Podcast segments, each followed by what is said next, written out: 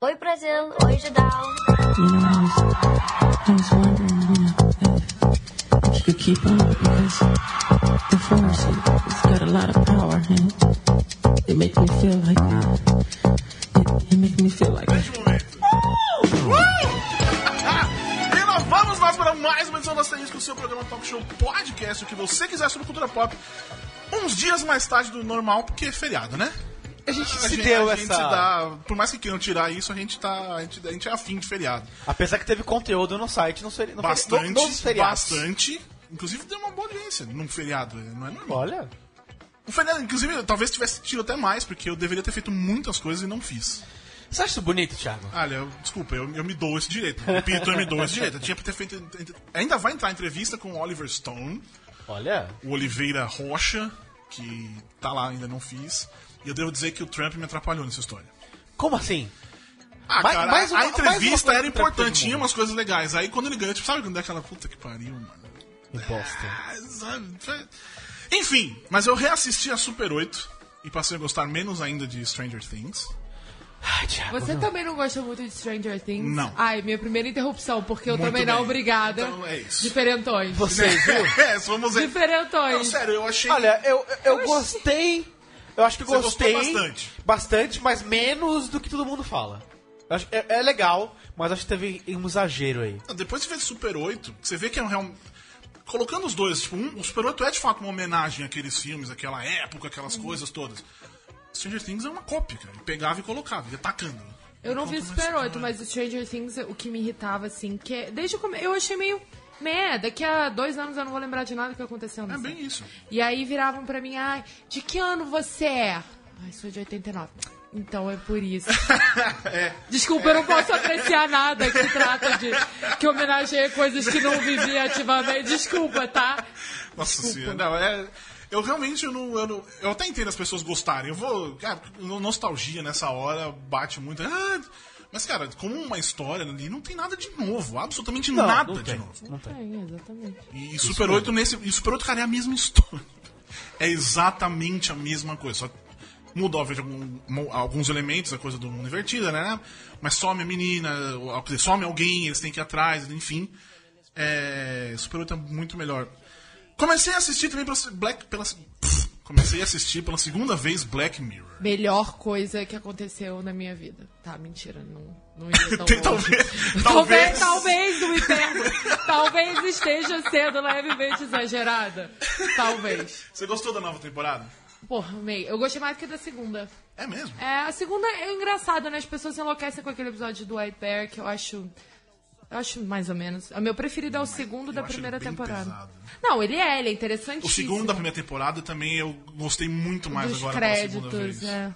E o, agora, essa, essa temporada, o primeiro episódio, eu achei absolutamente espetacular. Ele- eu achei ele meio óbvio. Sim, olha só, a terceira temporada é mais óbvia. Todas as lições são um pouco mais sim, óbvias. Sim. E tem, pra mim é muita coisa do Netflix também. Chegou ali e eles estão meio que formatando pra uma coisa meio americana, sabe? É. Eu, eu cheguei a ler uma crítica boa sobre isso. Eles falavam um pouco. é, era uma mulher escrevendo e ela falava um pouco sobre como ela achava que o problema de Black Mirror era isso. Tipo, as ideias. os questionamentos que eles estavam propondo não eram particularmente brilhantes. E não são, mas eu acho Sim. que a forma com a qual eles fazem é, é- vale, vale a sério. Exatamente. Eu, eu estou agora na- no meio da segunda temporada. E estou gostando. Eu, eu gosto desse- do, do Stranger Things, eu falei isso aqui já, é porque cada vez. Cada episódio, pelo menos os Stranger primeiros. Things ou. Isso, Black Mirror. Ah, tá. Cada episódio são várias. Você pode olhar por de várias maneiras pra eles. Então, você assistiu uma vez pensando, olhando uma coisa, você assiste a segunda, você foca em outra, e eu acho isso, cara, muito, muito bom. Eu vi também Animais Fantásticos de Onde Habitam, que é outro filme que é muito legal. Mesmo. Sim. Você gosta de Harry Potter, essas coisinhas? Eu gosto, eu gosto. Assim, é porque, ao contrário, eu acho, de várias pessoas, eu superei Harry Potter. Sim. Eu cresci. Sim. Uhum. E eu comecei a gostar de outras coisas também. Então, assim, aconteceu isso na minha vida.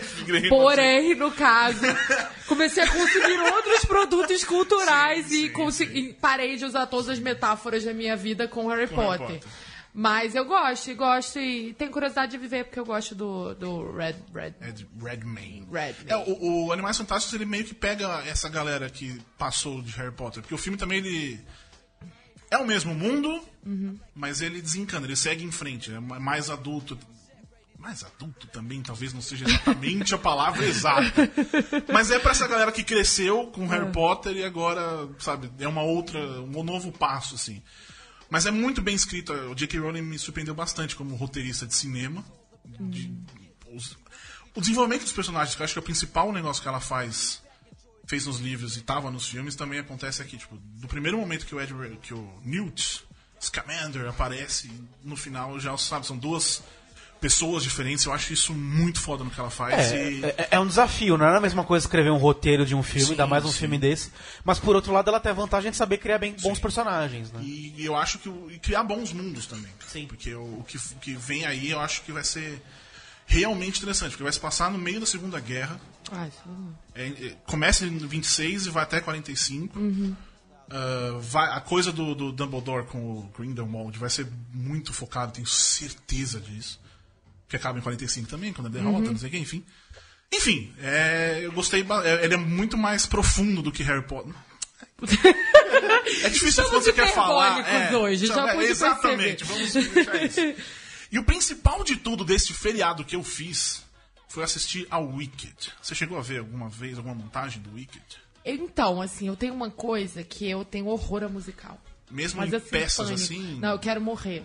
Ah, no Eu quero teatro vai. morrer. Não, a última Teatro vez legal. que eu fui foi porque uma amiga minha tava fazendo, aqui em São Paulo, inclusive, o We Will Rock You, Aham. do Queen. E eu quis morrer várias vezes. E eu amo minha amiga, fui, aguentei até o final. Não dormi, não chorei, mas assim, foi realmente uma experiência aterror- aterrorizante. É, no Espero cinema eu, eu sou mais ou menos assim também. Eu prefiro no cinema, me dá menos Ah, é? vergonha. É. Sério? Eu tenho um pouquinho de vergonha. odeio no cinema, mas no teatro eu, eu, eu embarco bem na ideia. Mas enfim, a história do, do é a história não contada das bruxas, a bruxa Uhum.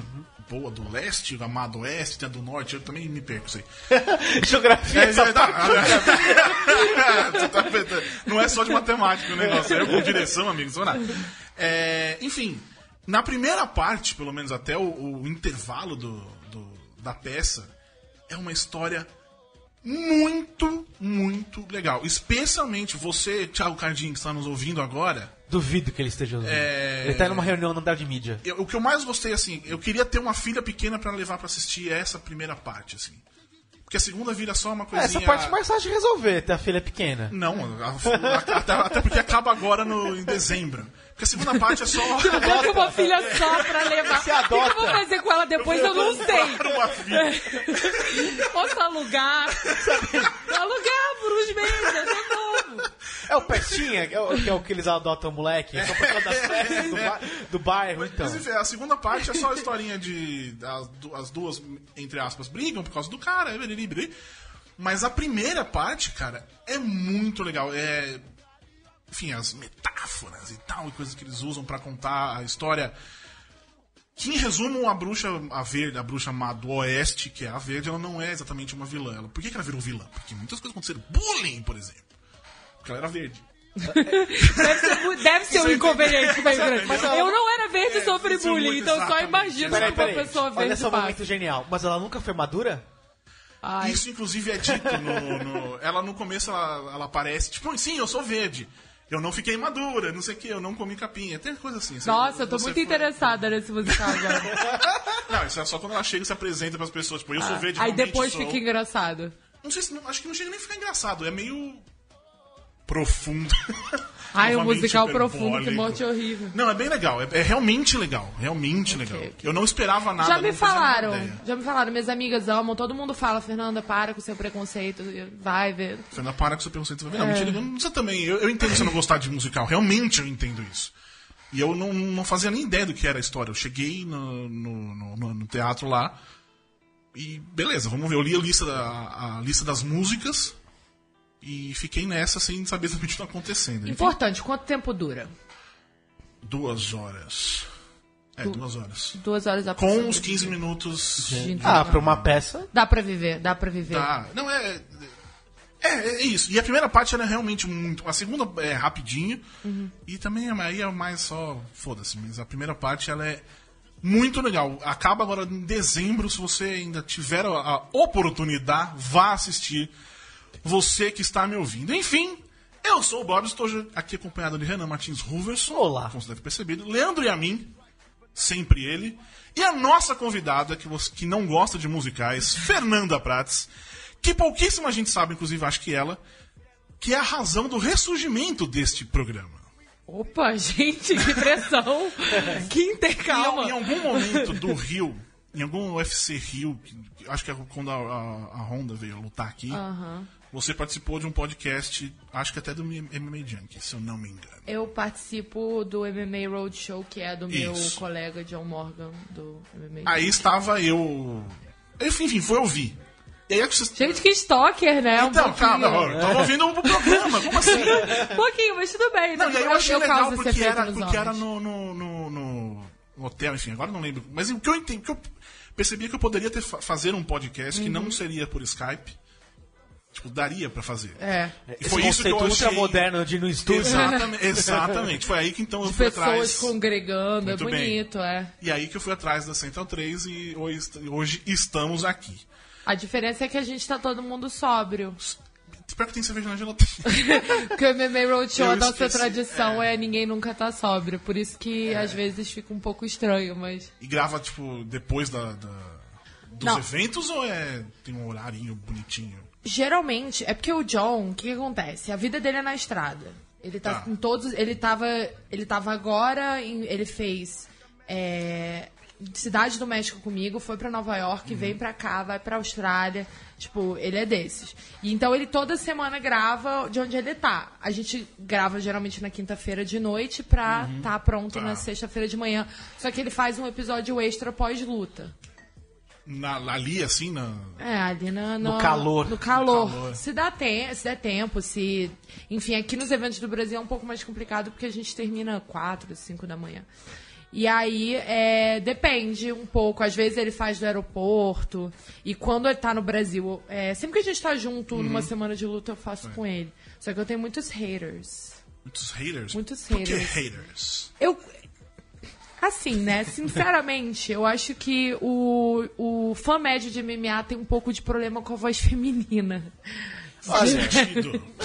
Não, não me surpreende. E eles reclamam que eu falo muito palavrão, sem brincadeira. É ser uma reclamação constante. Palavrão. Palavrão, aparentemente eu falo. 2016. Que beleza. Mas Palavrão. enfim, a Fernanda é jornalista, Isso. já foi assessora do UFC, Já fui. trabalhou no Sport TV. Foi. Você. Você, ganha a assinatura do combate? Eu, eu sempre quis saber disso, de quem trabalha. preciso saber. Não, Não ganha. não. Mesmo trabalhando lá na época, você não tinha. Eu não tinha. O que podia rolar um esquema pra de repente eu ter o combate, play, lá, lá, lá. Mas como eu já assinava tudo em casa, eu quis evitar a fadiga. Só que é- não é assim, não. É difícil. É, eu sei- na ESPN eu sei também que é assim. Eu fiquei sabendo que a galera que tem o blog lá no ESPN FC Pessoal. também não tem acesso a esse tipo de coisa. Tem que talvez pedir, nem não necessariamente Consegui. consegue. exatamente. Pois é. É, E agora é repórter do MMA Junkie, que é um dos principais sites, ou o principal independente. É um dois. Na verdade, lá nos Estados Unidos fica entre o Junk e o MMA Fighting. MMA São os dois Fighting. maiores. É. Não era mais legal quando era vale tudo? E é calma aí, que antes de você me chamar de pergunta idiota, como eu falei que eu ia fazer. É porque era menos sério. Talvez não, não, não era mais. Tinha o cara lutando com uma luva de boxe só, no primeiro não teve Não, tinha coisas completamente. Os caras de, de, de sapatilha, tênis, enfim. Mas também tem aquela época, tipo, puta, eu assisti o. no- com- aluguei a fita do. Aluguei a fita. Do Vale Tudo, inventava qualquer coisa e o cara morreu. Tipo, tinha umas histórias assim, meio escabrosas. Você chegou, chegou a ouvir isso? Não, Não, quem morreu? Eu tô não, não sei também. Não, isso é, eu acho. Era o é- mundo das lendas urbanas. Era os também. mundos É. das urbanas. E tinha essa coisa, porra, vou assistir o Vale Tudo, porque vale tudo. Então, eu Sabe? não vivi isso. Essa é a parada. Porque quando Tá. eu comecei, eu, eu trabalho com MMA tem, sei lá, tempo demais. Oito anos da minha vida que eu perdi nessa porcaria. E aí, é, tô um pouco amarga, gente. Tô trabalhando, acordei às cinco, tô entrevistando lutador o dia inteiro. Vai dando um cansaço. Eu imagino. vai dando uma amargura assim existencial. Mas eu comecei, só que assim, eu comecei já, o meu primeiro evento que eu comprei foi o UFC 100. Eu não sou fã das antigas, entendeu? Então, assim, eu não cheguei a viver. Eu lembro de eu ter curiosidade de pegar as reprises no combate quando eu era pequena mesmo. Tipo, minha mãe, essa menina não é normal, de fato, não, tem alguma coisa errada com ela. Mas era bem, eu não, não tinha essa, eu não tinha essa cultura. E é até engraçado, porque muitas das pessoas com quem eu trabalho têm. E óbvio, olham feio pra mim quando eu falo que não. Nunca aluguei uma fita VHS pra assistir é, luta. Mas enfim. É, tinha um pouco isso. Só que você. você é sério hoje. Semana passada tava um maluco com um casaco de mim que tenta- arremessando uma cadeira no outro. Então, tipo assim, sério. Não chega a ser. Não chega a ser, entendeu? Então, é. é você pergunta se é melhor. Vai do gosto da pessoa. Tem muita gente que realmente não perdeu o interesse quando virou esporte, porque ficou realmente uma coisa muito mais séria, muito menos lúdica de assistir. Tá, é. Acho que lúdico é uma boa palavra pro que eu quis dizer. Eu acho que cada, cada fase tem seu charme. O Pride tinha seu charme, só que apesar das viúvas do Pride, eu acho que hoje em dia já não faz tanto sentido. Eu acho que o esporte seguiu uma evolução muito clara e eu acho que tem espaço para tudo O- eu vou falar do o antes. antes. O UFC é, é, o, é a principal, como é que se fala, organização. É, sim. Dá pra chamar é, de esporte mesmo, o, MMA? E aí, o MMA sim, elas são várias artes marciais e tal. Mas aí quando tem o UFC, que é, um- é uma coisa é, privada, e tem, tem rivalidade com outros e tal, não necessariamente é um esporte nesse sentido. É, um- é ali a galera vai se. E, não, e eles não, dão, não ganham dinheiro também, né? O UFC não é. O UFC é a liga, né? A gente, É, liga, boa. É, é não pode falar, liga. Organização, promoção. É, em inglês eles falam promotion. É, quando eu. E, e tinha muito isso. Quando eu trabalhava no Sport TV e no combate, é, 90% das pessoas odiavam MMA. Tá. E vinham ativamente até minha mesa comprar briga comigo pra tentar me falar que MMA não era esporte. Beleza, cada um na sua. O meu critério, e eu e assim, o que, que é esporte? É tão difícil definir. Tem gente que vai discutir que Fórmula 1 não é esporte. Tem gente que vai. Enfim, você tem mil critérios pra definir isso. Pra mim, o critério que eu uso pra defender o MMA. Defender, não é nem minha, minha função, não tô ganhando nada mais pra isso. Pra defender o MMA como esporte é: tem atletas. Tá. Atletas de altíssimo rendimento. Que quando, pra, pra mim, a partir do momento em que você diz isso não é um esporte, você tá tirando o mérito atlético desses caras. Tá. E esse é meu problema, com você falar que o MMA não é um esporte. Então, é, é basicamente essa a minha visão. Eu entendo outras, eu entendo discordar, eu entendo não gostar, porque também tem esse outro lado. Eu falo, ah, trabalho, você trabalha com o quê? MMA. Eu falo assim, meio virando o olho. Com MMA. Ai, não, assim, é, eu não sou muito fã, mas pode não ser muito fã, é violento, é grosseiro, é sangrento, é meio feio mesmo. Não sei porque que eu gosto, eu gosto, mas fica à vontade pra não gostar. Mas, é, Borba, você tá falando essa questão do UFC, não sei se é isso que você quer chegar, mas é que ser uma empresa, né? Ser uma coisa Não só. é É uma empresa, o É, UFC é uma empresa, é uma exatamente. empresa. Mas eu quero dizer assim, por exemplo, no. no vamos supor, jiu-jitsu. Aham. Tem a federação de jiu-jitsu. Tem os mundiais de É jiu-jitsu. federa- Todo mundo luta, qualquer um luta. Sim. É, é literalmente qualquer um. Você faz na academia, você se inscreve você é federado, vai, pra academia, vai pro Aham. campeonato e luta. É, é que é uma estrutura de esporte, eu não digo antiquada, mas tradicional. O UFC, é uma, querendo ou não, é uma estrutura mais moderna, uma- um organizador, uma empresa que promove um evento. É, nos Estados Unidos tem surgido muitas ligas eh, esportivas nesse sentido. Por exemplo, o futebol lá é uma liga que, se você quiser ser um dono de um time de futebol, você vira sócio da liga, que tem vários donos, e aí eu posso criar uma franquia numa cidade.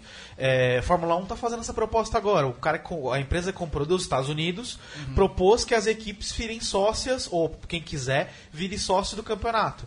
Então, na verdade, são empresas, são uma forma de- mais moderna de se organizar. Morre aquela coisa do, talvez, da, do cara só querer ser filiado da Confederação Brasileira, da Federação Paulista, ter torneio mundial e tal. Por outro lado, principalmente aqui no Brasil, esse tipo de organização tá meio falido, né? É só ver da, da de basquete agora, né? Sim. A de basquete foi proibida de jogar qualquer, qualquer esporte fora do Brasil. É foda, né? As Então- de luta, os, os atletas estão sempre na mídia falando que não querem mais, saindo, brigando, comprando briga, não indo. É tudo meio bagunçado. É, pelo menos é uma forma de continuar e ter alguém organizando. E, uma e no coisa. UFC agora tem essa coisa do uniforme, né? Tipo, é eles fo... Eles meio que- forçaram a galera. E também tem isso, no fim das contas. O- é, Também nessa de ser o atleta. Como você falou, são atletas de altíssimo ren- rendimento e mais, mas eles não podem ter, não, entre aspas, não podem ter os patrocínios dele. podem. Eles podem fora. Tá. O que, que aconteceu? O UFC, eles vivem esse conflito entre deles e ninguém sabe dizer exatamente o que tá rolando. Eles tentam. é, o, o patrocínio da Reebok foi isso, eles uniformizaram tudo. Então, dentro do octógono, você não pode ter outro tipo de patrocinador. E durante a semana de luta, você também não pode ter outro patro- patrocínio. E fora você pode ter. Só que o que, que acontece? Obviamente, isso foi um baque enorme para os lutadores. Eles odeiam a Reebok. É muito difícil um lutador gostar da Reebok, porque o que, que aconteceu? Aí o, o sistema de pagamento da Reebok foi de- baseado no número de lutas. Você ganha o patrocínio. Só que assim, por exemplo, pega o McGregor da vida, ele não tem nem tanta luta. Só que se ele tá aberto a qualquer patrocinador, o que acontece é que a- os lutadores realmente de, altíssimos, de altíssimo apelo acabam conseguindo o patrocínio da Reebok separado. Aí entra essa grana. Enfim, e aí é isso da Reebok. Aí lá foi, Dana White falar, ah, é porque a gente quer dar uma cara de esporte profissional. Aí botaram a USADA, que é a, a- a agência de controle de doping. E gastaram uma grana, estão gastando uma grana, e realmente botaram um controle extremamente rígido. E se não fosse extremamente rígido, não teria o John Jones caindo um dia antes da luta dele. E isso tudo é pra dar uma cara mais de esporte. Mas ao mesmo tempo, a gente vê coisas meio bizarras de do McGregor fazer o que ele bem entende, de é, ficarem sendo contra a união de lutadores, do cara não poder barganhar absolutamente nada. É, enfim, fica. O UFC tem um conflito de identidade bem forte nesse sentido. É, então, e aí, nessa que eu falei no mais antes, chegamos agora aqui, você falou que é- era uma evolução do, do Vale Tudo, a coisa lúdica e tal. E aí, você tem o McGregor, que ele faz o que ele quer. Assistindo no sábado, eu achei que ele tava xingando o Dana White por qualquer razão. Até eu entender que ele queria o outro cinturão. Isso. Com razão, inclusive. Com razão, Eu, inclusive, raras eu vezes dou concordo. razão pro McGregor, mas nesse caso, tipo. Mas ele, e pra mim, é, não conheço tanto assim, mas pra mim ele é muito como o Chael Sonic. Eles falam, e aí geram interesse, e aí o Dana White fica, ah, e, e se abre inteiro. Tipo isso. Só que ele é muito melhor do que era o Chael Sonnen Sim, sim. como atleta. Mas aí, será que a evolução não tá indo. E aí nessa hora também que é coisa de esporte, não tá virando um entretenimento? Foi isso que eu te falei. É sério, não acho. E, Uhum. e é esse conflito intenso que vai sempre existir, porque quando você fala. é, era isso que a gente estava falando, não é uma organização esportiva. Tem um dono ali que quer vender aquele negócio como produto. É isso. É basicamente isso. E por falar em produto também, antes era UFC, ponto.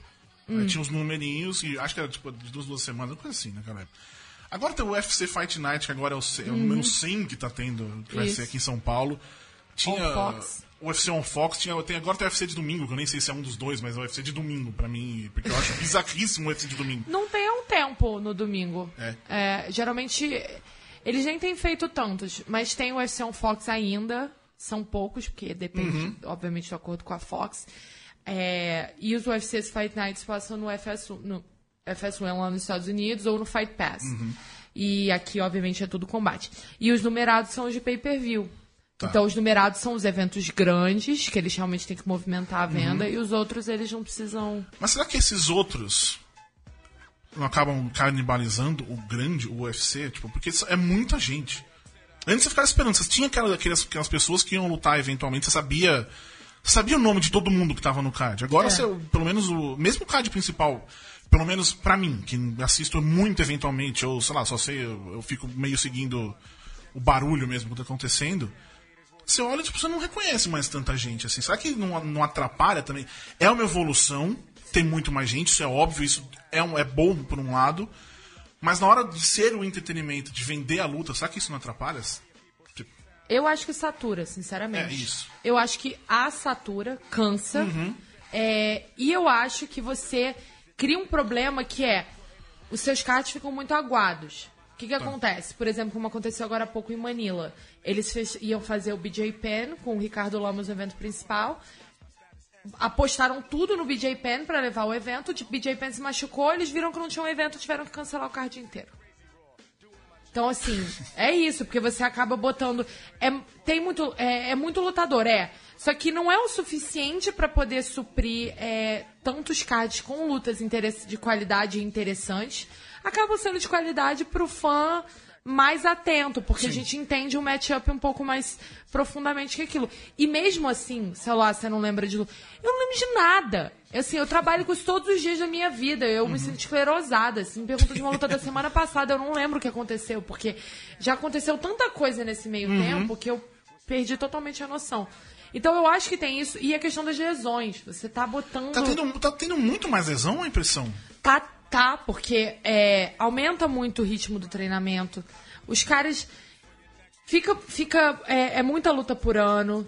Aumenta a cobrança. É difícil, tem muito problema de lesão. Eu acho que de repente antes até tinha, mas você não via tanto porque não eram tantos cards, entendeu? Mas sim, é um problema muito, muito grave. E aí eles tentam. é, por exemplo, como teve agora no UFC 205, ter um backup. Por exemplo, o Romero e o, e o Chris Weidman lutaram e o Jacaré tava lá, bateu peso por estar de backup dessa luta. É uma ideia ótima, só que não tem gente pra fazer isso. É muito raro uma ocasião que você vai ter. Porque aconteceu do, do Jacaré ser do calibre deles, por algum motivo topar ficar mais ou menos no peso, porque é outra coisa que é um grande problema. Sim. Os caras andam 20 quilos acima e vão. Bizarro isso. É, é, é- cara, é a pior parte pra mim. É o, é Você acompanha vendo ver isso nesse menino. nossa, é horroroso. É, assim, antes eu ficava muito no backstage e você vê os caras no dia da pesagem, é, é deprê. Você quer dar um abraço em todo mundo. Um abraço e um bagel. cheeseburger. É, exatamente. Vem cá, né? um Gatorade, um abraço, vamos bater um papo. Você, Sabe? você acompanha Bellator, é, como é que é? Jungle WSOF. Fight, essas coisas? Você... Agora sim, porque na época que eu tava no combate, eu acompanhava um pouco os nacionais, não mais o Jungle Fight, porque a gente não transmitia. Mas é, é tanto volume que você. É, cara, eu preciso ter uma vida também, né? Sim. Mais ou menos, tem um pouquinho só. vou enganar. Não vou ficar aqui mentir pra vocês que eu tô tendo altas vidas, entendeu? Que eu tô fazendo altas coisas no meu tempo livre, que eu não passo todos os meus sábados em casa sozinha vendo MMA. Entendeu? Eu estaria mentindo pra vocês aqui. É. Mas agora, por causa do MMA Junk, porque a gente cobre mais ativamente o Bellator, o WSF e tal, aí eu tive que começar a acompanhar mais, até pra poder escrever a respeito. E aí você acaba ficando mais interessado também, porque eu vou, faço, eu nunca tinha nem ouvido falar do cara. Escrevo sobre ele, aí já vejo, já fico um pouco mais curiosa pra ver como ele vai sair e tal. E aí me ligo mais. Só que assim, o Bellator acontece muito de ser na sexta. Na sexta antes de ter um UFC. Aí no, no- na sexta de manhã eu fiz um recap do One, que é lá na. É muito MMA. Sábado passado, por exemplo, que foi o UFC 205, não sei se chegou a ver. Vi. Vi o principal, o o card principal. O outro, o outro não. O outro ainda baixo foi do bom, mas, mas realmente o card principal foi espetacular, era o que, você- o que tinha que ver mesmo. Só que antes eu tava fazendo recap de outro evento, na Inglaterra. Tá. O Cage Warriors. Então eu fiquei, tipo assim, 10 horas, mais, 11 horas vendo Uhum. MMA. Gente, é demais. É muita coisa. Você começa a ficar meio... E, você tem, e tem acesso no Brasil normal pra isso ou não? Não, o Cage, é, eu tenho que fazer tudo VPN, gambiarra, essas coisas. Porque o, o Cage Warriors, por exemplo, é no é, Fight Pass, que a gente não tem acesso. Porque, por causa do combate. Chato isso também. Não, complicado. Nossa, tipo, eu queria, às vezes, eu queria assistir só o que eu quero, não assinar o combate que. né, eu não assino. o combate. Mas o combate play. É, bom. Eu, nem- eu nem assisto, na verdade eu já sou desses que cortou o cabo. Eu não tenho TV a cabo. Decidi Não, fazer faz isso. super eu quero bem. ver tudo pela internet. Tudo eu vejo pela internet e acabo não tendo. Eu tenho que dar o meu, meu esquema. O Big esporte interativo tem transmitido muito evento. É, Eu, eu assisto, eu tenho acesso a- ao Fox Play, que eu assisto Bellator, eu assisto Uhum. ali. Assisto também naquelas, né? Eu fico. É. Quando sabe, quando eu sei que vai acontecer. Mas enfim, ah, como é que foi que você chegou no. no óbvio, você conhecia todo mundo, você vivia ali no, no- no backstage e tal. Mas como foi pra trabalhar pra um site gringo assim? Porque a gente também que trabalha, tipo, sabe, com cinema, essas coisas, a gente segue um monte de site gringo e às vezes, pô, ia ser do caralho trabalhar pra esses caras. Porque, é, obviamente, é outra história. Hum. É outro. Na verdade, é o John Morgan, que é esse cara do podcast que me Uhum. levou pra lá, ele faz todos os eventos no Brasil desde sempre. Tá. Você tem uma ideia? Ele nunca perdeu um evento no Brasil, eu perdi um. Uberlândia. Gra- eu... eu vou superar. Vou- Um dia eu supero. O o UFC. Triângulo Mineiro. E foi isso que, tipo, o Shogun foi obliterado em 10 segundos pelo Vincent Pro, tipo, evento anticlimático da porra. Enfim, é. Ele. E ele vinha a todos, e eu sempre ficava mais com os gringos por causa do meu inglês. Então eu sempre tava com os lutadores gringos, eu ficava muito de tradutora pro John e a gente acabou se aproximando muito. Até porque o John bebe muita cerveja e eu também. E a cerveja ela era um elo. Sim. Ela é um Sim. elo, né? Que une as pessoas. Então eu acabei ficando muito próxima do John, muito amiga dele. E ele sempre queria me levar. Só que não tinha vaga. É muito difícil. Até hoje, assim, no Twitter vem gente me perguntar, assim, os moleques americanos, tipo, ah, como eu faço pra entrar? Eu, ah, desiste e acha outra profissão. Porque tem dois sites que contratam, sei lá, seis pessoas cada um. Tipo, Sim. beijo, dei sorte. A gente sabe como é que é. Quem quer participar do judão, a É, gente fala a mesma exatamente. coisa. É, a Olha, não tem é. vaga, desiste do jornalismo. Vai vender coisa na A estrada. não ser que você queira trabalhar de graça, eu recomendo É, que você exatamente. arranje um hobby. Porque realmente. Foi, foi mais ou menos assim, a, a transição foi mais ou menos essa. Aí eu, eu fiquei no- na assessoria do UFC dois anos e meio e tendo esse contato sempre com o John. Quando eu fui pro Sport TV, eu fiquei lá um ano. Eu fiquei seis meses. Foi um ano? Acho que eu fiquei dois. Tô confusa. É, pouca diferença de tempo. Não sei, é tipo síndrome. Como é que é? PTSD. É, pô, tá, pós-traumático. pós- pós-traumático. traumático. É isso que eu vivi no. Sport TV. Eu apaguei aquilo da minha vida, Tá. porque aquele lugar é horroroso. Enfim. é... Chefe, se vocês estão me ouvindo, que bom que eu me lembrei de vocês.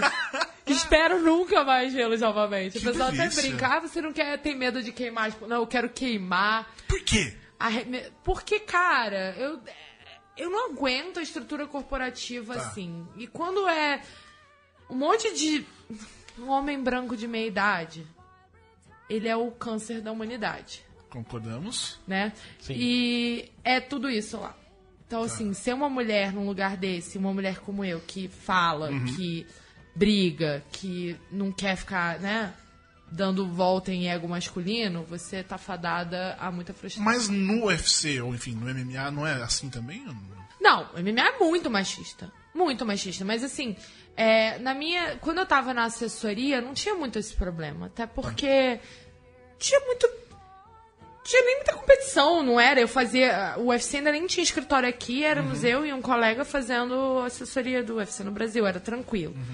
É, aí lá no Sport TV era um pouco isso, dessa de sentir que eu não tinha muito pra onde ir ali na estrutura da empresa.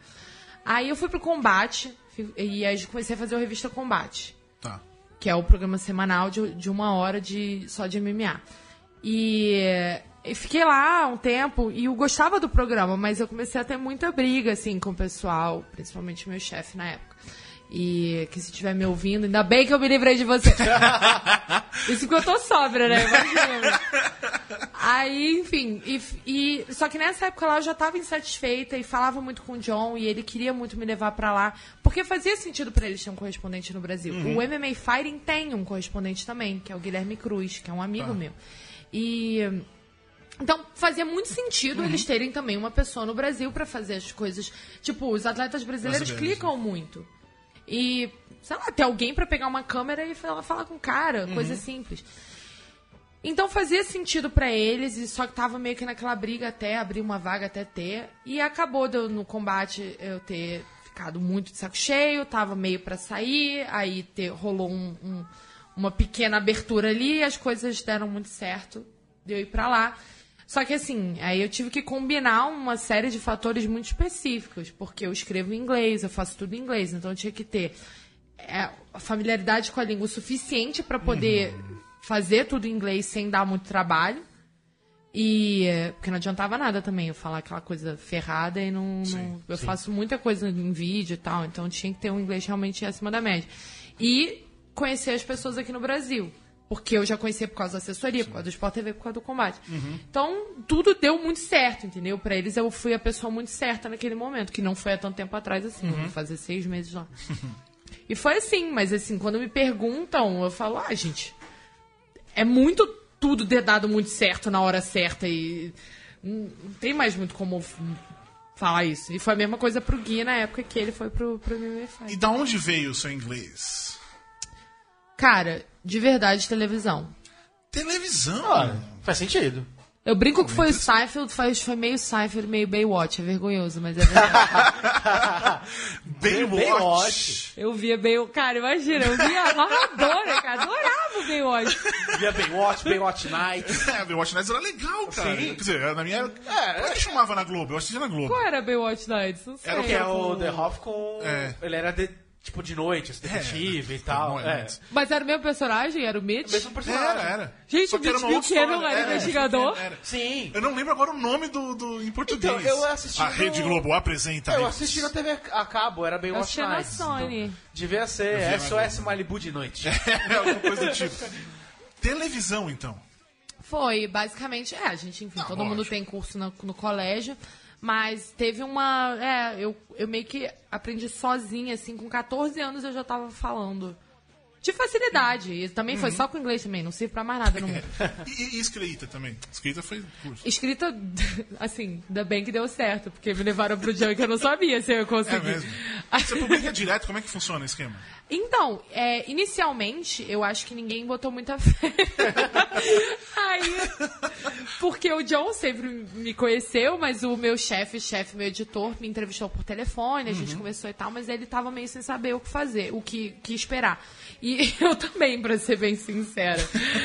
Aí eu, eu fazia muita tradução na época do UFC. Eu tinha que passar muito texto pra inglês, mas eu não escrevia coisa autoral em inglês. É diferente. É diferente. Bem diferente. Aí ele me entregou um belo dia, ó, meu primeiro dia de trabalho. É, me entregou uns quotes e faz, faz um texto aí. Eu fiz, ele, olha, admito. admito estar positivamente surpresa. Que bom, né? Que bom, tipo. e aí, do, assim, foi bem rápido. Eu já comecei a carregar meus próprios textos. Mas a gente tem editores que, enfim, nada. Eu não publico nada sozinha, mas Tá. eu já uso a ferramenta, eu carrego tudo sozinha. Coisas que outros membros da equipe não fazem. Então. Bem. Mas assim, é muito. Aí a atenção a detalhe também. E porque eu sou assim com o meu texto em português, então eu Sim. acho que transportou um pouco pra eu ficar meio, meio mala com o meu texto em inglês. Por outro lado, eu demoro 18 anos pra entregar um texto de 10 linhas sobre o lutador X que ninguém se importa que vai ter três É, escritos. não é, não é- É, quando a gente não tá seguro assim 100%, dá um, perde um tempo E nessa de não estar seguro, quando você vai fazer a entrevista, falar o inglês, sai normal pra você? Perfeito. Pra mim é a mesma coisa que português. Assim, num dia que eu tô muito cansada, e vez ou outra daquela. Tá. aquele double take, assim. Mas de uma forma geral, falar é muito tranquilo. Escrever que realmente. É, eu exijo muito pouca edição, mas é porque eu demoro e porque realmente Tá. dói um pouco o cérebro. assim. Nossa, eu quando vou falar inglês em qualquer entrevista me dá umas travadas. Pelo menos eu, quando eu vou fazer entrevista, é. Tipo, eu tenho as perguntas ali, pelo menos pré-escritas, pra eu falar na hora. gente pensa na pauta. Enquanto ele tá respondendo, eu já tô ensaiando a outra no inglês. E aí muitas vezes eu perco o que o cara tá falando. É horrível, Isso que é foda, isso cara. acontece. É, você não Isso pode. é muito ruim, cara. E ainda dou umas cagadas de falar inglês também. Ah, É, mas eu, eu acho que o melhor foi o- em tom Em tom, exatamente. Eu fui com, com o Antônio Bandeiras. Aí eu cheguei, ele chegou, você quer falar em português? Eu falei, não, eu vou tentar falar o, o espanhol.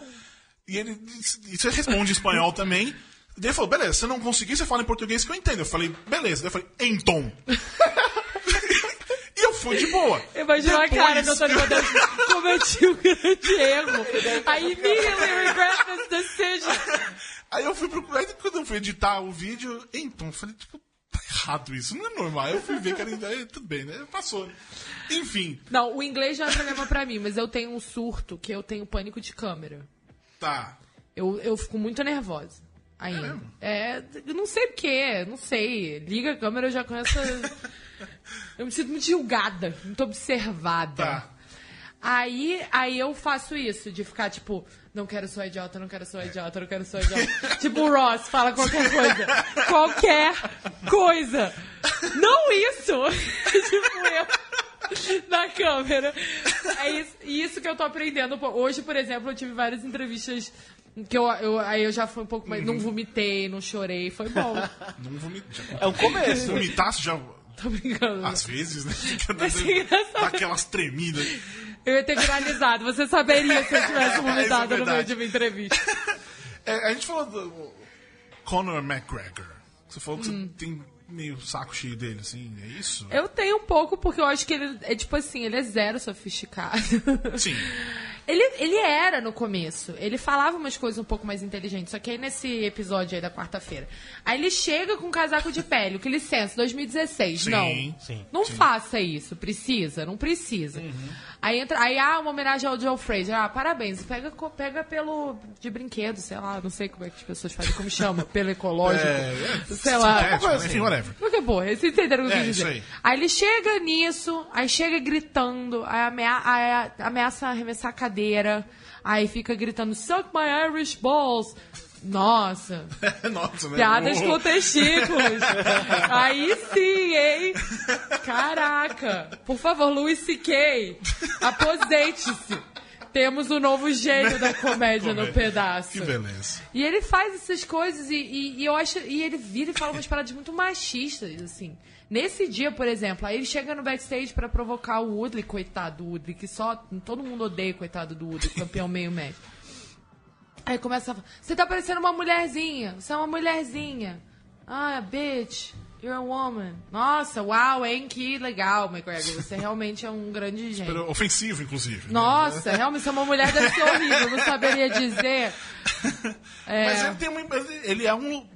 Hoje ele é o lutador mais importante que temos ali, não. Ah, com certeza. Assim, ele rivaliza com a Ronda, só que a Ronda, enfim, tá sumida há um ano. Ela não lidou bem com a, com a porrada, né? Zero, mas ela é louca. Sou muito fã da Ronda, mas você vê, assim, é que eu li o livro dela, né?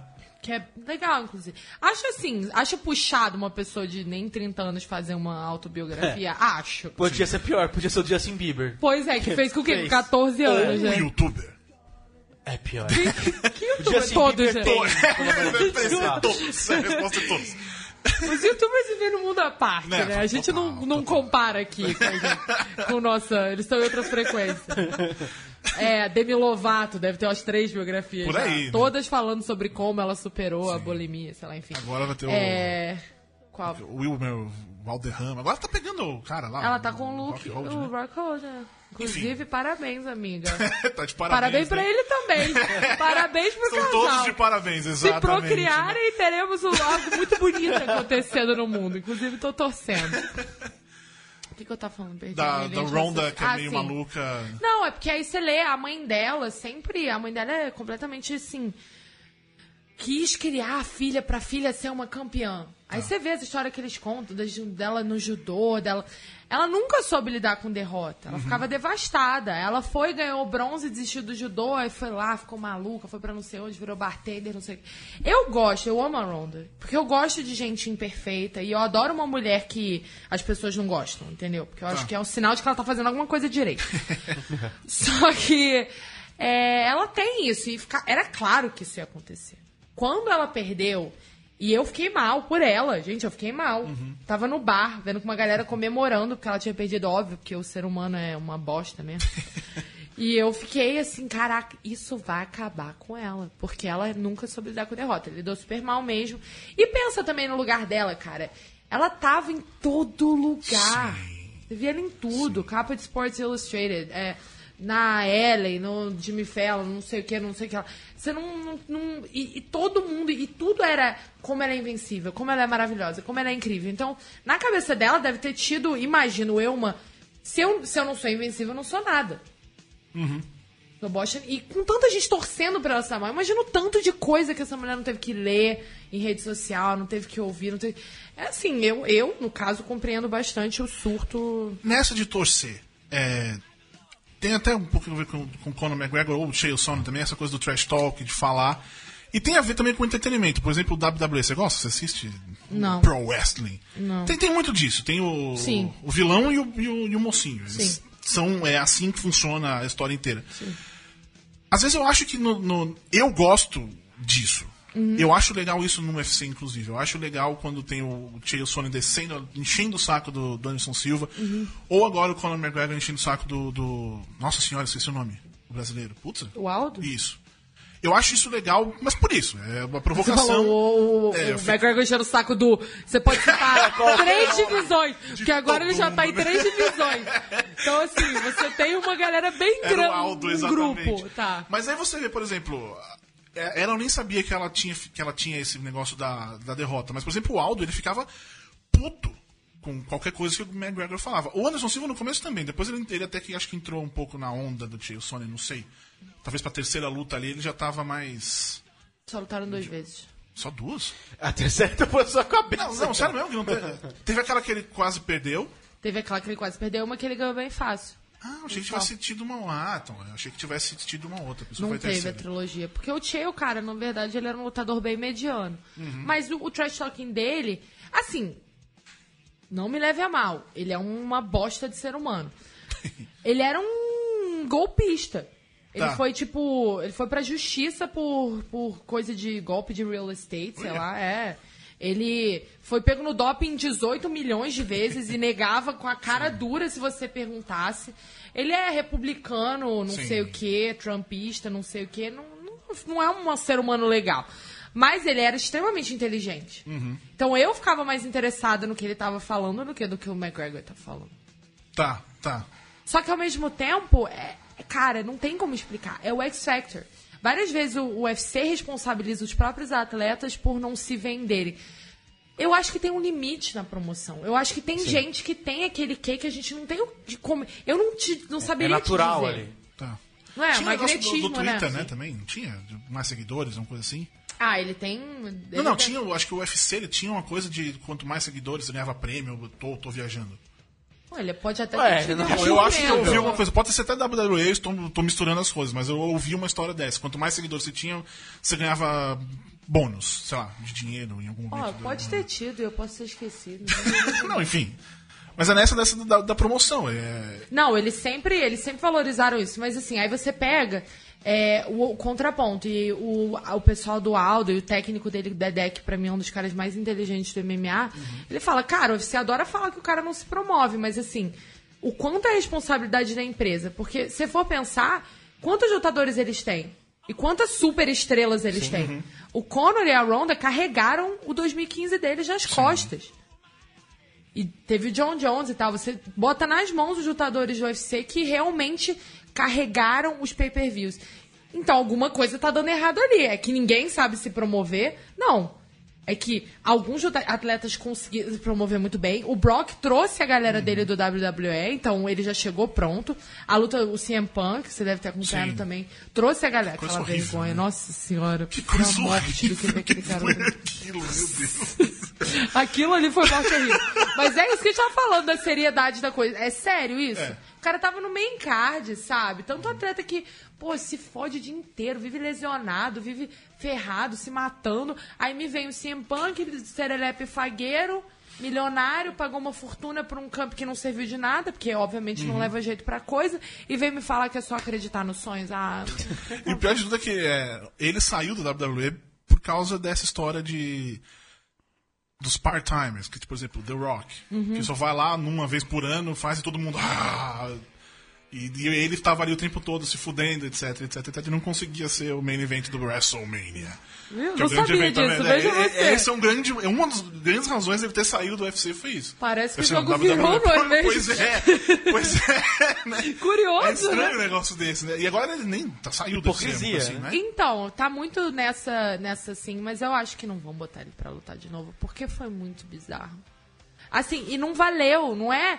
Essa é a parada. E, e, e vez ou outra, meu problema com o UFC é esse. Não é que, ah, vocês só tomam decisões baseadas em dinheiro. O que pra mim é um problema, porque no caso eu não sou um ser humano horrível. Mas, é, fora isso, às vezes eles tomam umas decisões de negócio burras. Você vai criar um. Você vai manchar sua marca por causa de um evento. Esse um pay-per-view que o CM Punk vai levar vai valer isso tudo. De você tá pagando zilhões pra usada, de você tá, ter se disposto com todo o seu, seu, seu plantel de lutadores por causa da Reebok, pra tudo dizer que o seu esporte é sério, e aí você vem e faz uma coisa dessa comigo. Tipo, amigo, no mínimo coerência. E nessas horas eu acho que tem um pouco essa mística de que o UFC é maravilhoso, eles são gênios do marketing. Eles foram muito inteligentes, eles acertaram muita coisa, mas eles erram em muita coisa também. E, e, será que a venda agora muda alguma coisa não? Eu acho que muda, mas assim, é, a questão é que eles trouxeram um grupo de entretenimento. Sim. Então, essa questão que a gente fala, ah, mas é mais esporte. Eu já ouvi falar por aí, E rumor, nem rumor, assim, gente especulando mesmo, que eles iam derrubar a usada. Porque Tá. é muito dinheiro pra você realmente ficar tentando dar uma cara de legitimidade pro negócio que você vai. No fim das contas, mas não é do seu interesse. O negócio do John Jones, pra mim, quando caiu a luta do John Jones, eu falei, olha, vai ser assim, na minha cabeça, né? Olha, vocês têm certeza que vocês querem isso? E, inclusive, tava lá, e acho que por isso que me deu aquela raiva existencial, porque era um dia de, de 14 horas que virou um dia de 18, graças ao idiota do John Jones. Que, inclusive, foi pra... Eu desculpa de que foi pra pílula de impotência, né? Me respeita que esse cara precisa de pílula pra... Enfim, que horas são? A gente já tá inapropriado Já, ainda, né? Não, mas enfim, foi... E, e- e eu, é, eles tomam essas decisões, você fica meio assim... Pica lane. Tá. Escolhe o que você quer e vai. Agora tá com uma crise de identidade, tá. Tá sofrendo uma bipolaridade. tá? Você, Eu. como fã de. como fã profissional, enfim, você prefere o esporte esporte ou você vai mais pro entretenimento? Eu Ou prefiro o esporte esporte. Esporte esporte. Porque essa é a questão. A gente fala do WWE.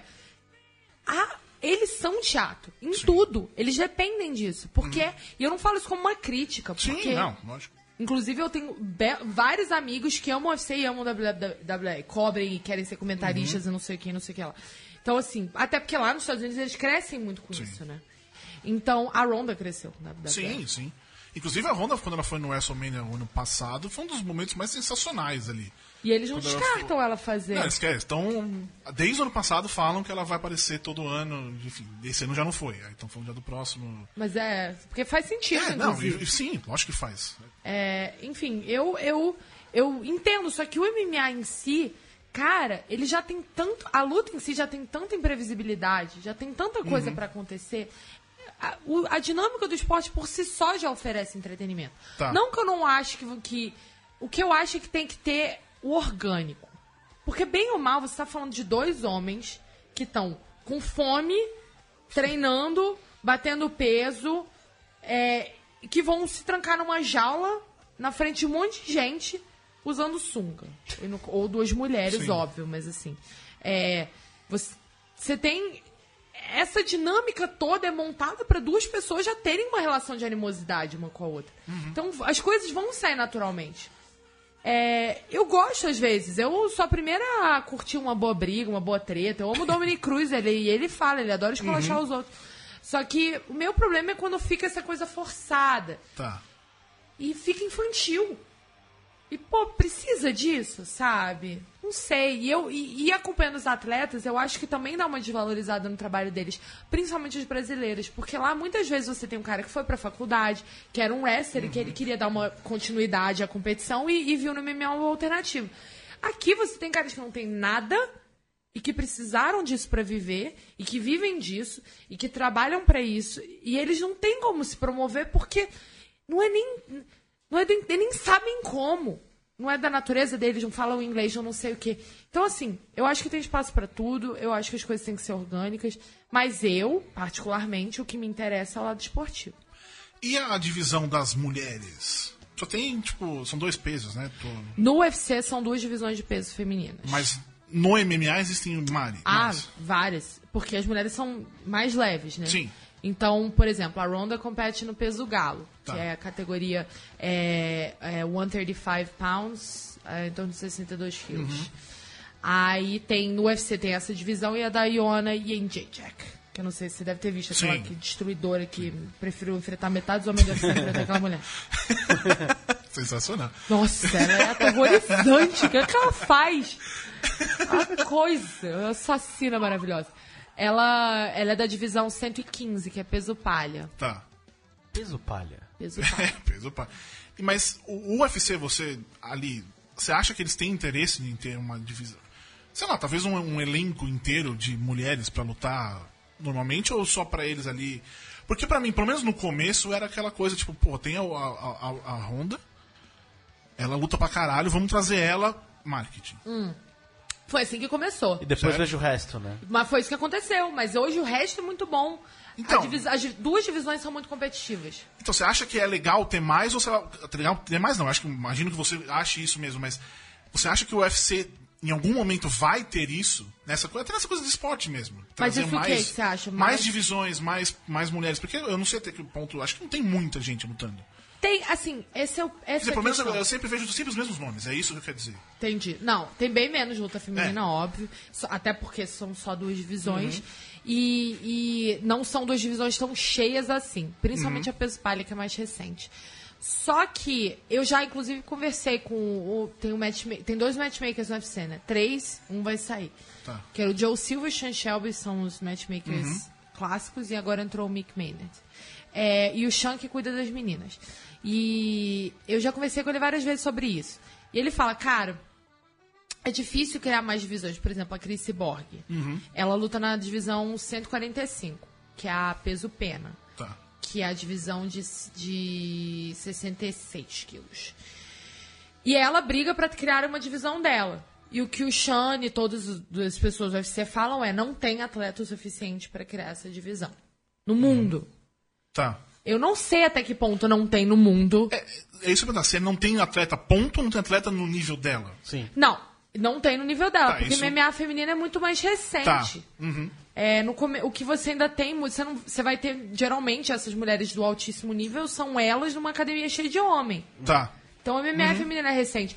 Na Ásia tem bastante, principalmente as mais leves, tem peso átomo. Átomo. É. No Invicta tem peso átomo e tal. Só que no UFC, a questão da- do problema da Cyborg seria justamente que ela é muito pesada. Tá. E eles falam que é uma divisão muito alta, que não vão conseguir encher. E tem uma outra questão que a divisão. O problema é que assim, as divisões geralmente vão de 10 em 10 pounds. É, no UFC, que dá mais ou menos 5 quilos, acho, é 2 e pouco o, pound. Sei lá. Eu, até Enfim, hoje eu não aprendi a fazer essa porcaria. É, até hoje eu vou no Google e boto pound. converter. Bem fácil. Funciona melhor. Só que no UFC as duas é um pulo muito grande de uma pra outra, porque são 20 pounds. Então, assim, as atletas ficam meio presas. Você tem atletas de 115 que são muito. Que, que sofrem pra caceta pra bater o peso de 115. E você tem atletas de 135 que poderiam estar numa, numa um pouco abaixo, mas que não conseguem fazer de 115. Então, a tendência maior seria criar de 125 Tá. e ter três divisões femininas no UFC. Só que ainda assim eles ficam meio que nessa preocupados de não encher e tal. E é uma preocupação legítima, porque realmente não adianta você ter uma divisão com cinco lutadores que se revezam. Mas aí, por outro lado, a divisão dos pesos moscas do UFC não é muito interessante dos homens. Tem um campeão que tá lá, que é o Demetrius, que é o campeão peso mosca desde sempre. Desde que criaram a divisão no UFC e ninguém ganha dele, não tem, ele já tá dando a segunda volta, tiveram que criar um TUF pra escolher um cara, pra ver se de repente, quem sabe, esse cara. E ainda assim ninguém tá botando muita fé.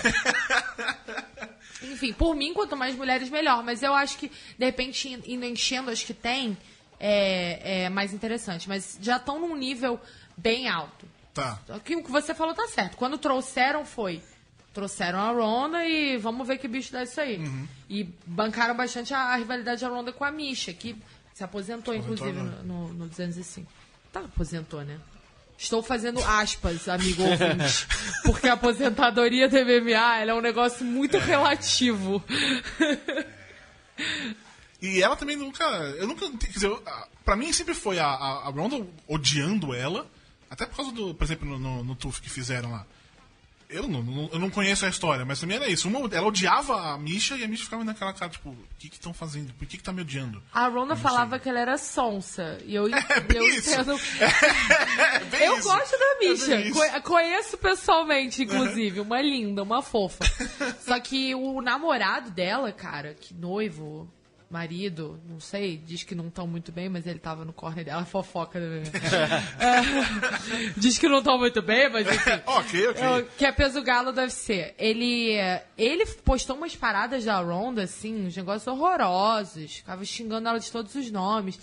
E, e, e, é- e a Ronda é muito emotiva. Uhum. Então, eu entendo um pouco o lado. Parecia que a Misha dava aquela cutucada e depois fazia aquela... Com uma carinha de É. sucesso, exatamente. E a Ronda pagou de maluca, ela odiou o Tuf. Ela falou, cara, eu parecia uma louca, desequilibrada, porque realmente era Foi ela ali que gritando. começou o Bad Reputation, né? Foi ali que ela. Ou, não foi? Ela, a partir dali que ela começou a usar a música? Eu acho que o Dana mandou ela entrar. Não, ela já entrou, acho que a primeira do UFC com Bad Reputation, Aham. mas foi o Dana que botou ela pra entrar. Tá. E eu fiquei magoadíssima, porque quando eu for fazer estreia profissional no MMA, que vai ser nunca, porque eu já tenho 27 anos, eu entraria com Bad Reputation, entendeu? Tá, e agora já já, tinha- já era. acabou. Agora eu não sei o que, que eu vou fazer. Entrar com o Super Freak do Rick James, provavelmente. Boa. Já pensei sobre isso, sim. Muito bem. Essa é uma pergunta minha. Ok. O, o Anderson Silva, ele perdeu aquela luta que ele quebrou a perna? Eu não consigo dizer que ele perdeu. Claro que ele perdeu, ele quebrou a perna. Então, é É um diferente. nocaute técnico. Da mesma forma que você. É, o nocaute. Bem ou mal, o oponente dele causou um dano tão bizarro que ele teve que sair da luta. Isso é Não, vencer. se você cai no chão sozinho, quebra o nariz, a cara se arrebenta, você perdeu a luta. Sozinho. É que eu não consigo. é que você- tá, eu entendo. Falou, agora que você falou, até ficou. uma- Ele causou um dano, ok. É. Mas ainda assim, aquela coisa, pô, ele foi dar o chute, aí ele- o cara tava com a perna parada. Não, ele defendeu. Essa é a Não, parada. sim, ele defendeu. Aí eu, a perna parada sou eu leigo olhando a imagem Não, é ali, isso, né? eu entendo, é o que muita gente vê, só que tipo assim, e o próprio Chris fala isso, ele, caceta, eu defendi a porcaria do chute, eu treinei pra isso. I checked the kick. E as pessoas acham como se ele tivesse só É, ficando então. parado.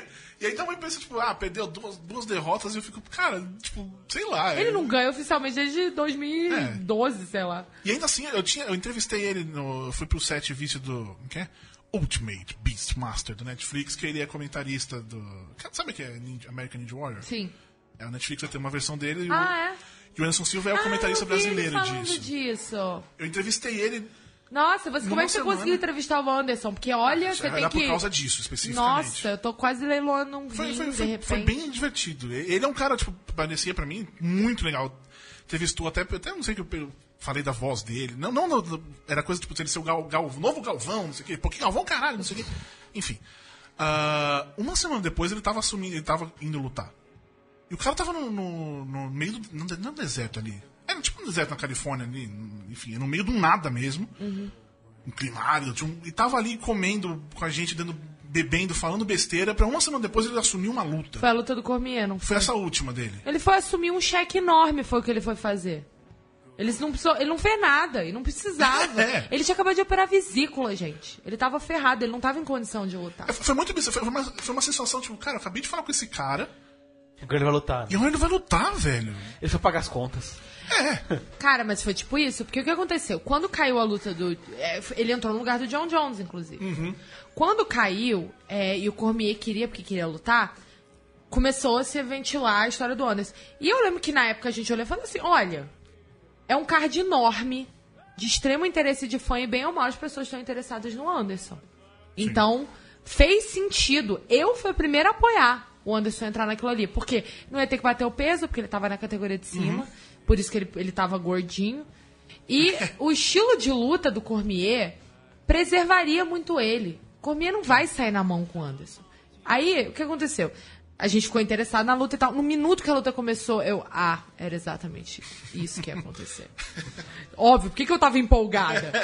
O Cormier ia botar ele pra baixo, ia segurar, e o Anderson ia ganhar um cheque, ia voar, ficar de herói Uhum. da pátria e levar um cheque pra casa. Muito esperto. O Anderson não é bobo, não, cara. E foi lutar meio que por ele também. Tipo, além do cheque, é uma coisa, tipo, eu não aguento na luta. Não, ele aguenta várias lutas. É. Ele não tá.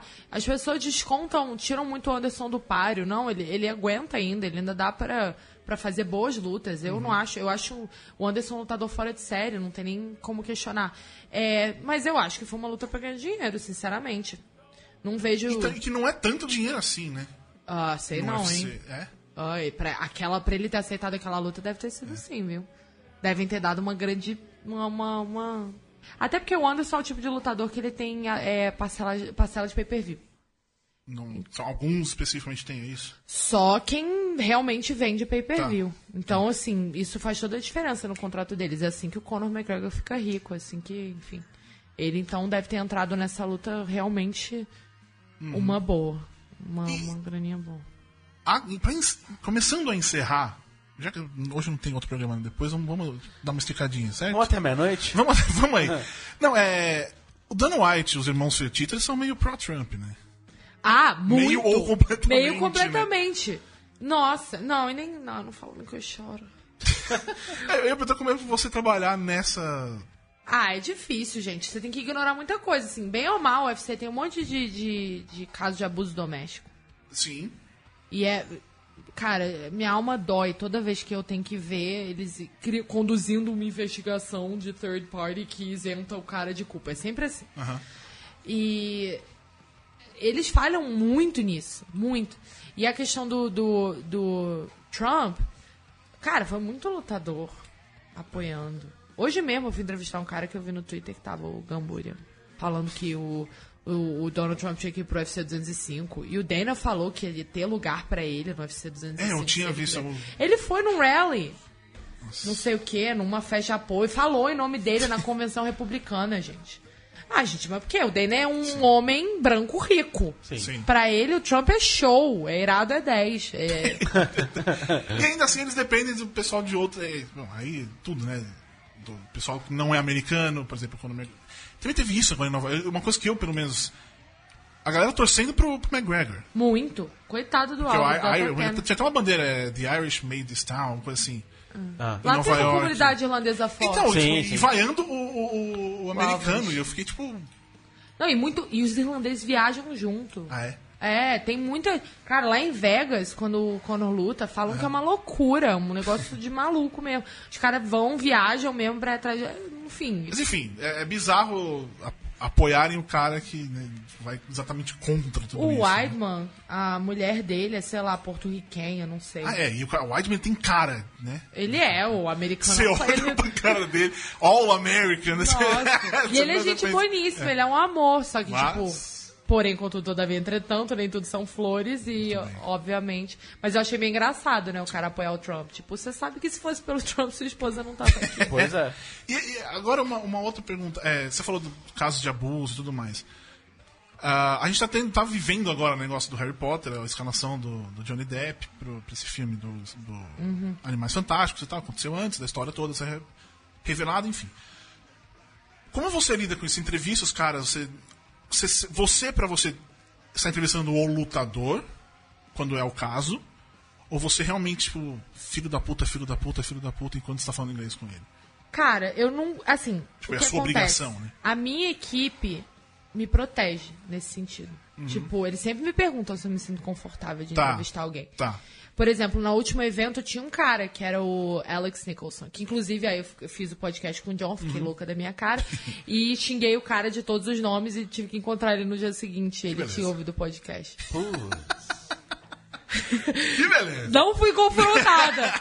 mas assim, rolou um momento de tensão? Tá. Pode ter rolado. Enfim, o John falou: ah, não vou, não vou botar você pra fazer com ele, enfim, não precisa, pra evitar esse tipo de constrangimento. Mas. Eu vou fazer o quê, entendeu? É, tem situações que eu acho que vale sim você trazer e confrontar. Tá. E tem situações que. Ah, você, quando vai entrevistar, com certeza já, já também passou por esse tipo de situação. Eu, eu, eu- acho que num caso assim tão aberto, eu acho que nunca. Eu, por exemplo, nunca entrevistei o Johnny Depp. E agora eu não sei como eu ia. Eu acho que, por exemplo, se eu for entrevistar, hoje, eu fosse entrevistar a J.K. Rowling, eu ia questionar ela de- sobre tudo isso que estão xingando ela, enfim. re- questionando ela por fato da escalação. Que teve a junket agora do, do filme e ninguém falou nada. Isso que é foda, entendeu? perguntaram sobre ele. As perguntas eram relacionadas a ele, ator. Ah, como foi trabalhar com ele no filme? Aí é óbvio que eu ia falar, ah, foi legal, tá promovendo um filme. Ator profissional. Ninguém questionou isso. E, e se eu se realmente eu entrevistei alguém que fez alguma coisa, eu não sabia. Eu nunca parei, isso nunca aconteceu de verdade assim, comigo, pelo menos tão explicitamente. Mas, mas eu imagino como deve ser complicado. Sei lá, eu, eu talvez, eu, eu, eu penso, se eu vou entrevistar o cara, vamos supor, hoje o Johnny Depp, eu não vou perguntar sobre. E aí, como, como tá aquela situação? Porque não tem porquê. Exatamente. O que, que o cara vai falar? O que, onde você vai chegar ali? Ele vai se defender, você vai dar plataforma pro cara se Exatamente. defender da merda que ele Exatamente. fez. É como, por exemplo, já ou, ou- ouvi já a história sobre perguntarem pro, pro Robert Downey Jr. Ah, como foi se drogar? Alguma coisa do tipo. Tipo, velho, não. Não, tem, tem, tem Eu uma- até entendo o que você queira fazer. Tem uma entrevista que ele ficou muito puto, que ele saiu no meio da entrevista, não sei se você lembra. Foi recentemente agora, né? Ano passado, retrasado. É, Acho foi dos Vingadores, algo assim. É, lembro. É. que ficou falando justamente É, disso. o cara foi exatamente. é, E aí ele ficou puto, Exatamente. não. Estou aqui pra falar do filme. Exatamente. O cara continua insistindo, não, beleza, então vou embora. Que, realmente, você, você para pra pensar, não tem. Ou mesmo agora com a. Não vou lembrar a situação, mas deu uma treta também com a Cara Delevingne. Que o cara começou a falar sobre outras coisas completamente diferentes e ela começou a se irritar também. Enfim, eu acho que você perde. Você perde tudo que você está fazendo. Você, você, você é um jornalista sobre, de entretenimento. Você está falando sobre. Se é importante pro que você vai fazer. Se é importante pro filme, por exemplo. Como eu acho que é importante o que está acontecendo, a J.K. Rowling. Todo, Porque ela é, de- é, fala, advoga sobre direitos humanos, justiça social, É, isso é etc. estranho. Ela se coloca numa posição de Exa- ativismo. Exatamente. É isso. Só que aí tem aquela coisa, a escalação foi antes. Então você não vai É. fazer o quê? não Derruba- tem como, é. como voltar de atrás. O filme tava, né? Mas aí ela não, tá- ela não falou absolutamente nada sobre isso. Eu acho, eu concordo com você. O mais interessante seria perguntar pra ela, pra ele, o que, que você vai Exatamente. E perguntar a pergunta exata, tipo, como é que ela tá lidando com essa história? Sei lá, porque ninguém não, não tem essa pergunta. Até a, a, a Natália Engler, do nosso amigo já veio aqui, ela falou que na- ela foi na coletiva, e as coletivas, coletivas da Warner são insuportáveis, porque é muito especial. O moderador já sabe quem vai perguntar bem antes. Você pode ficar com a mão levantada que não vai rolar a pergunta. tirar. Que legal. É muito legal. E aí eh, ela falou, tipo, eu queria perguntar, mas no microfone não chegou perto de mim. E eu, ela ouviu outros jornalistas que queriam falar sobre isso. Porque até que, até- às vezes, às vezes não, quase sempre, todas as vezes, vem uma, uma, uma, uma recomendaçãozinha. Não fale sobre um assunto X. Ou não fale de assuntos É, pessoais. de- o pessoal é geral, mas às vezes, tipo, ah, quando tá, sei lá, dois atores estão separando ou qualquer coisa do tipo, é não fale sobre isso especificamente. Tipo, eu fui entrevistar a, a Megan Fox agora no Tartarugas Ninja 2, ela tava Eu gosto que grávida. é, é muito name dropping, né? Name drop, essa aqui é. é. Aqui, aqui é. Basicamente, esse programa é pra Aqui isso. é name drop. Não, e aí tinha essa coisa, não Tô, tô falar aqui, tô sobre na presença filha. de uma estrela, calma, desculpa. Já sabia pelo Twitter, mas ouvi, dá um impacto, né? Não, a, gente tá, a gente tá um grau de separação do Obama, o Borbs, basicamente. Deixa eu usar. Ah, mas tô mesmo, de algum, algum alguém ali que entrevistei Tipo já aquele meme do. Kevin Bacon, de todo mundo tá a 6 graus de separação do É Kevin isso. Bacon. Acho Então, que tá todo mundo eu a já, 6 já graus de a uns separação. bem próximos ali. Enfim. Já entrevistou é o Kevin Bacon, Ainda inclusive? não, ainda não. Mas enfim, era só que tinha essa coisa, não falar sobre a gravidez e a relacionamento naquele momento que ela tava com o. Brian Singer. Brian, é isso. Ficava essa coisa, sabe? Enfim, O famoso David Barrados no Bairro. exatamente. E também tinha coisa de não dar mão pra ela. Não podia dar mão pra ela. Ah, tipo, não quer que encoste. Daí você fala, Tipo, olha, mas não É encosta. precisamente isso. Olha, mas não Não encosta. dá mão pra... Aí vinha o assessor todo, todo... Sabe, ela só pediu pra não dar mão, porque, né, tá grávida, não sei o quê. Você tá, beleza, tranquilo. E fica aquela situação, ela não quer dar mão pra você. né? Tipo, tipo, eu acho que eu consigo. Eu acho que eu consigo lidar com esse seu pedido dificílimo é, né? de não dar a mão pra Megan Fox. Enfim, é isso, meus queridos amiguinhos. Na semana que vem a gente vai voltar no horário e dia normal, que é segunda-feira às 19 horas. E teremos só uma hora, que já passamos aqui do nosso tempo. E a Fazia vontade- tempo que a gente não estourava o tempo. Vamos, vamos, vamos mudar de horário, Renan. Vamos ouvir de madrugada. É, o Judão, Judão pra asterisco tarde pra É, caralho. exatamente. Ah, eu esqueci. Por que Popota?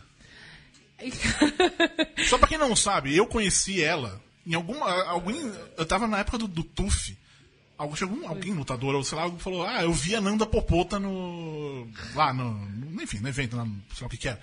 Aí eu fui, fui conhecer, vi que trabalhava com isso e tal, aí eu comecei a seguir a Nanda Popota, fiquei tristíssimo quando virou Nanda Prates. Desculpa. Porque Peço Popota- perdão pelo vacilo. então, cara, é muito idiota. As pessoas acham que elas esperam uma história intrigante. Tá. É, não, meu, ok, eu tinha um amigo que carinhosamente me chamava de hipopótamo. Hipopótamo, tá. E aí eu comecei a brincar, tipo, pra fazer ele se sentir mal, a incorporar o popota, tipo, na minha vida. Pra fingir que eu tava muito emocionalmente abalada. Tá. E eu botei tudo. tipo, tudo virou popota. Meio de zoação, assim. Só Tá. que aí ficou. Aí no Twitter já tinha uma Nanda Prats. Como inclusive tem, como inclusive essa escrota nunca usou esse Twitter. Ela tava lá, né? ocupando o meu arroba. Eu tive que meter um underscore. por causa dessa desgraça. Nanda Prats, se você tá me ouvindo, libera essa arroba. Enfim, e aí eu botei o Nanda Popota no Twitter também, porque foi mais ou menos na época que Tá. eu criei. E ficou, e o pessoal gostava. Eu trabalhava no JB, Uhum. todo mundo me chamava de Popota. Virou uma coisa meio carinhosa. Era, era realmente legal também, agora virou um Nanda Prates. O mundo corporativo, o que faz com as Acaba com as pessoas? pessoas, É, né? pois é. Acabou, levou minha alma. Brigadão por ter vindo mesmo. Ah, Você tá no meio do Fight. Fight Week. Fight Week, ainda vou voltar, escrever uma matéria. Que delícia. Vai ser bom. Isso aí, tem, né? E aí, agora, você- hoje é quarta-feira, você tá, fez as primeiras entrevistas e o que acontece agora? Amanhã é o Ultimate Media Day. Tá. Falei de um jeito bem interessante. Day. Que é todo mundo junto? Então, é, são todos os lutadores do card principal, ficam disponíveis ao mesmo tempo, aí tem uma encarada no final, do- e aí tem que fazer isso, escrever depois. E na sexta-feira tem a pesagem. Na verdade, agora são duas pesagens. Uma pesagem de verdade de manhã. É, É, agora tem disso. Tem de verdade e mentira? Como é E que tem é? de verdade e mentira. A gente E fala que são as é official. É porque a comissão instituiu que era melhor para os lutadores pesarem, e é verdade, pesarem de manhã, porque eles pesam. E eles pesam no hotel. Antes eles tinham que ficar. Era muito debilitante e não tinha muito tempo para se reidratar, era mais perigoso. Agora eles pesam na sexta de manhã, e eles pesavam no fim da tarde de sexta. Agora eles podem se pesar no hotel, eles ficam no peso por pouco tempo Uhum. e se hidratam logo depois. E aí quando eles entram na luta eles já estão bem melhores. Só que aí o UFC não quis perder e nem pode, porque tem acordo de televisão, Uhum. a pesagem de sexta-feira. Só que eles vão e pisam numa balança de brinquedo e fazem presepada, vão maquiados, fazem graça. Já tá todo mundo alimentado e feliz, né? Antes tá todo mundo miserável, eles queriam se matar ali em cima, agora eles brincam e tal. E, E aí, aí? é isso. No sábado luta e aí acabou. E aí domingo eu volto para o meu lar, no Rio de E Janeiro. depois viaja mais pra alguma outra semana. Depois eu vou e sair assim de vai. férias. Dez Férias. dias. Beijo pra vocês. Muito bem. Ostentando. Então é isso. É, Essa semana não tivemos leitor, porque feriado, coisa toda. Até teríamos um, mas ele acabou. Porque o horário. Gravamos isso às 10 horas da noite. O Corinthians está ganhando de 1 a 0 nesse momento, 26 minutos do segundo tempo. Você que viu que depois o Corinthians perdeu, ainda esse momento. Até aqui estava ganhando exatamente. Mas se- semana que vem vai ter leitor novamente. Se você quiser vir aqui ao, asterisco participar com a gente, conversar, falar besteirinhas, conhecer a gente, lá no, no apoia.se barra com BR. E o seu apoio é muito importante para a gente. Então é isso, meus queridos amiguinhos. Semana que vem estamos de volta com Lenda Leal. Um beijo, outro tchau. Rimou, eu inventei isso Adeus. agora. Adeus, Renan. Adeus.